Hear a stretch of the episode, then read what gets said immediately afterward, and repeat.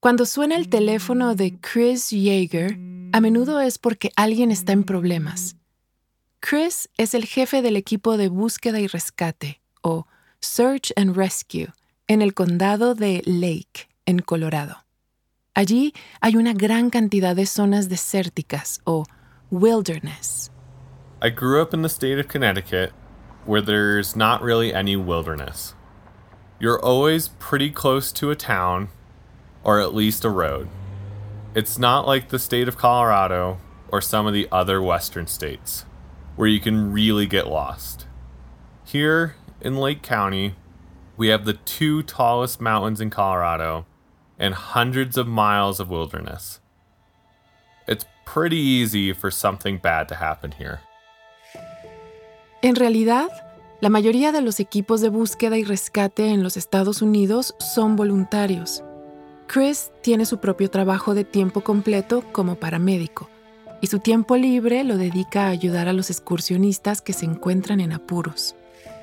Broken legs, avalanches, rock climbing accidents. All of these things happen here. We get around 60 calls a year, so I spend at least a few days every month in the woods helping people. Sometimes my job is pretty calm, but sometimes things are dramatic.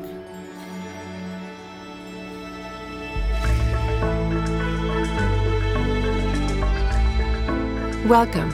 Bienvenidos y bienvenidas a Relatos en Inglés, un podcast de Duolingo. Soy Diana Gameros. En cada episodio podrás practicar inglés a tu propio ritmo, escuchando historias reales y fascinantes, contadas por las personas que las vivieron. Los protagonistas hablan en un inglés sencillo y fácil de entender para quienes están aprendiendo el idioma. En cada capítulo yo te acompañaré para asegurarme de que entiendas todo.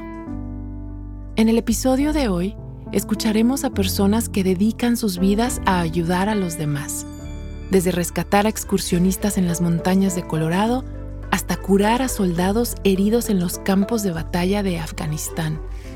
Estas son sus historias de servicio. Chris se unió al equipo Lake County Search and Rescue justo después de mudarse a Colorado en el 2009 para estudiar en la universidad. There was a poster on the wall at my college. It said that the county search and rescue team needed volunteers. On the poster, there were people in helicopters. It said, You can do this, but it wasn't true. My team doesn't often use helicopters for wilderness rescue. It's really just a lot of hiking. En sus primeros años trabajando con el equipo, Chris recibió llamadas de socorro de muchos excursionistas que se habían perdido. Una vez, hasta lo llamaron para rescatar a un perro, porque sus patas traseras se le habían paralizado en plena montaña y en medio de una tormenta. Ten minutes after we started the rescue, it started raining and it didn't stop. It was some of the heaviest rain I've ever experienced. And when we found the dog, it was a big dog, a poodle. We put the dog in a litter, basically just a big blanket that's easy to carry. We started to carry the dog, but it didn't understand what was happening. So it tried to get out, and it was still raining very hard. In the end, we got the dog home safely. Este no es un trabajo glamuroso, pero Chris lo disfruta mucho. I have helped people all my life. I learned it from my parents. My mom is a social worker. My dad helps people with special needs get jobs and become more independent. So, helping people has always been important to me. Cuando los excursionistas piden ayuda al equipo de Chris, por lo general no se encuentran en una situación de vida o muerte, a pesar de que ellos piensen que sí lo están. Sin embargo, a veces sus vidas sí pueden estar en peligro. I remember one rescue. We got a call just before it got dark outside. which is when we get most of our calls. People get lost or hurt, and they don't think that they need help. Then it gets dark. They realize, oh, I do need to call someone for help. In this case, we needed to rescue two women who were hiking up a mountain called Mount Elbert. They got lost in deep snow and they couldn't get back down the mountain. They were starting to get really cold. En marzo todavía es invierno en Colorado. Nieva mucho, incluso a bajas elevaciones. El equipo de Chris ya había realizado muchos rescates ese mismo mes en el monte Elbert, que tiene la cima más alta de todo Colorado. Mount Elbert doesn't look scary. It's a really big mountain, but it doesn't look like it. A lot of people think, oh, I'm just walking up a hill but it's a very long walk. If you don't bring enough food and water, you're going to have a bad time up there. Cuando Chris y su equipo recibieron la llamada, se dirigieron a la montaña. Fueron en coche tan lejos como pudieron y después comenzaron a caminar. We knew approximately where the women were, so we found them pretty quickly. They were just sitting down and they seemed very confused. People who are really cold can't think clearly. Their brains stop working. And these two women were really cold. So at first, they didn't want to leave. I told them they were going to die if they stayed there. But they were so cold that they just said, Oh, that's okay. Lógicamente, Chris no las iba a dejar allí. así que se dedicó a abrigarlas y a hacerlas pensar con mayor claridad. First, we always ask people if their clothes are dry, because we change their clothes if they are wet, so they can get warm. One of the women said her socks were wet, so I took off her boots, and her boots were full of water, and she didn't even notice. Después de darle ropa seca a las dos mujeres para que se cambiaran, Chris y sus compañeros les dieron agua y comida y las ayudaron a bajar la montaña. Usually, when we're taking people back to a safe place, it's a really slow hike. We tell them that they're going to be okay and we give them some food and water. After we hiked for about 20 minutes with the two women, they started feeling warm again. They realized what happened and they thanked us for coming to get them. La mayoría de las veces, las personas a las que Chris rescata le dan las gracias.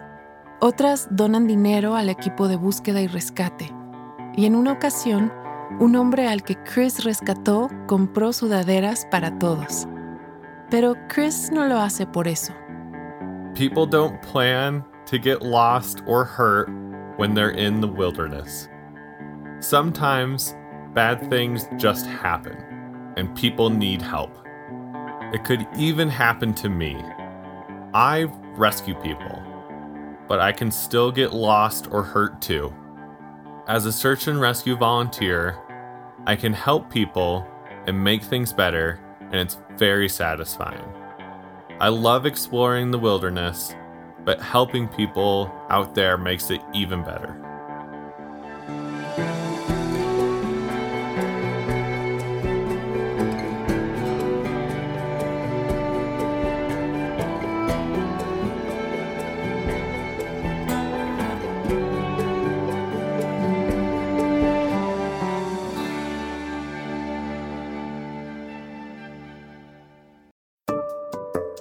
Seguir con la historia, ¿Te has preguntado alguna vez cuál es tu nivel real de inglés? Friend. Home. Bring in. Cheer up. El Duolingo English Test es una forma cómoda, rápida y barata de saberlo. El examen lo puedes hacer online cuando te venga mejor desde tu casa, sin tener que desplazarte a ningún sitio. Y lo mejor, ya lo aceptan miles de universidades de todo el mundo. Si quieres tomarlo y saber cuál es tu puntuación, Puedes practicar de forma totalmente gratuita a través del enlace go.duolingo.com barra relatos. Otra vez, go.duolingo.com barra relatos. Ahora volvamos a nuestro episodio de hoy. La palabra servicio puede significar voluntariado, pero también tiene una connotación militar, servir al país o to serve one's country. En el 2009, Amanda Rooney trabajaba en una tienda de vestidos de novia en el estado de Nueva York, cuando recibió la orden de despliegue con la Armada, o Navy, de los Estados Unidos. I got my orders for duty So I went to South Carolina to start my intensive training. I knew I was going to leave the US for duty, but I didn't know where I was going to be assigned. Then I found out I was going to a combat hospital in Afghanistan. Amanda había estado en la reserva de la Armada por dos años y medio.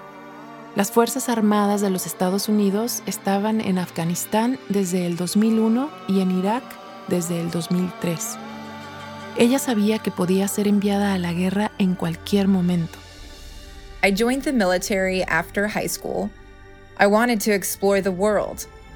When I was 22, I found out I was going to work in a hospital in Afghanistan.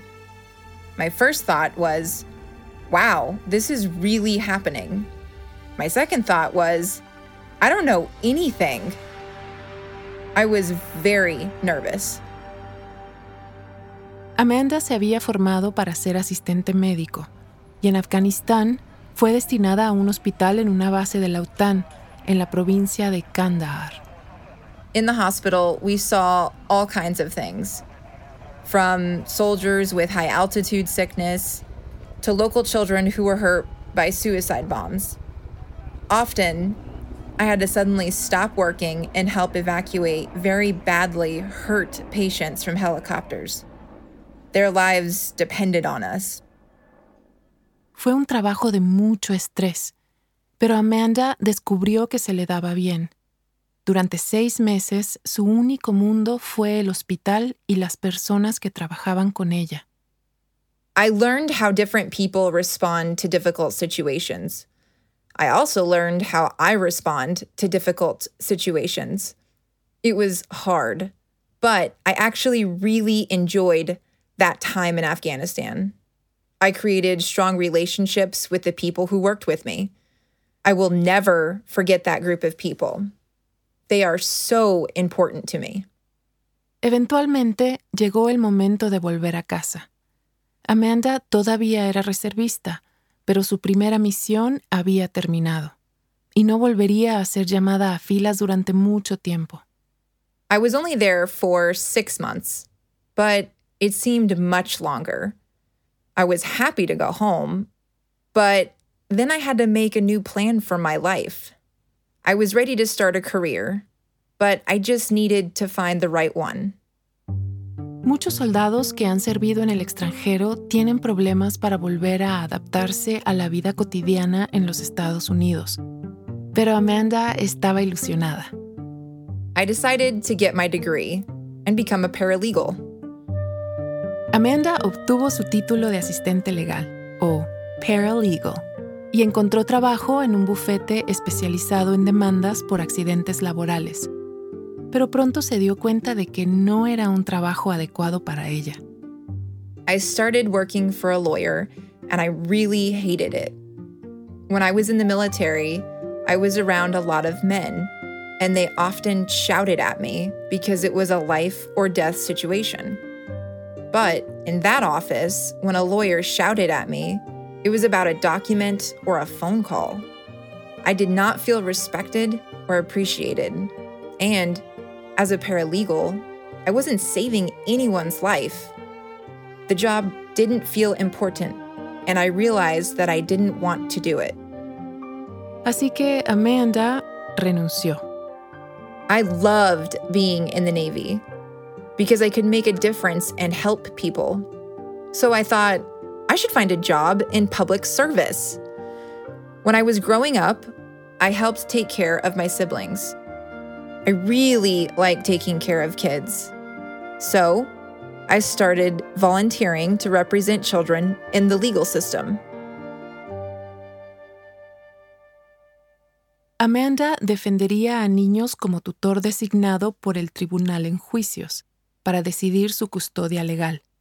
Y después de un tiempo encontró trabajo como asistente de un juez o judge en un juzgado de familia o family court. I work in a family court. I'm the judge's assistant. The judge has cases about family problems like divorce and domestic violence. Sometimes it's a little crazy, but I really love my work. El trabajo no implica el mismo tipo de situaciones de vida o muerte que Amanda vivió en Afganistán, pero aún así tiene un efecto muy importante sobre la vida de los demás. In court, people get divorced, families disagree about money, and sometimes kids are taken away from their parents. It's really difficult for everyone. There is a lot of emotion in family court, and people are often annoyed, irritated, or confused. Many people do not have enough money for a lawyer and they need advice. Y cuando las cosas salen mal, pueden arruinarle la vida a una persona. Amanda recuerda especialmente el caso de un niño al que ayudó. In one court case, there were parents who couldn't take care of their child. So the child was taken away from them. The boy had relatives in another state, and they wanted him to live with them. But before the boy could live with his relatives, the judge had to sign some documents. The boy's relatives called my office many times to find out if the documents were signed yet, but they were missing. Era una semana antes de Navidad, y los familiares del pequeño querían que él pasara las vacaciones con ellos. Sin los documentos que faltaban, Amanda no sabía qué hacer. I made a lot of phone calls, and I found out that the Child Services Agency sent the documents to the wrong office. Those documents were in the wrong place for six weeks. So, the boy's relatives were waiting for a long time and becoming very worried.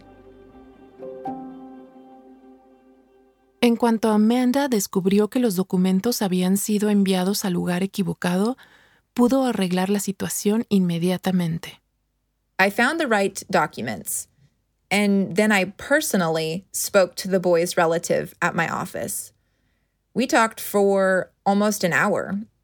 She was so happy that the child, who she loved, could spend the holiday with her family. It was something small for me, but it was very important to this family. En el ejército, Amanda dedicó su vida a servir a los demás y siguió haciéndolo en su trabajo de asistente legal. When I joined the Navy, I really didn't know what kind of career I wanted to have. I'm almost 33 now, and I'm still not completely sure. I'm still in the Navy Reserves, and I want to be an officer one day. Until then, I'm really happy that I can help people in court.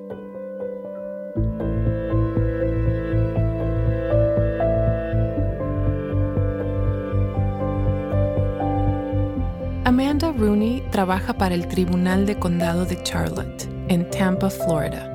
Su relato fue producido por Allison McManus. Nuestro primer narrador, Chris Yeager, dirige el equipo de búsqueda y rescate de voluntarios en el condado de Lake, en Colorado. Su relato fue producido por Stephanie Joyce. Gracias por haber escuchado Relatos en Inglés. Nos encantaría saber qué te pareció este episodio.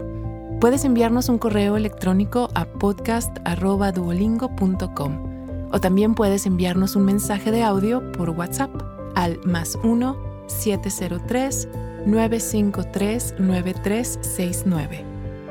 Con más de 300 millones de usuarios, Duolingo es la plataforma de aprendizaje de idiomas más popular y la aplicación educativa más descargada del mundo. Descarga la aplicación hoy mismo y si quieres más información, ve a es.duolingo.com. Relatos en inglés es una producción de Duolingo y Adonde Media.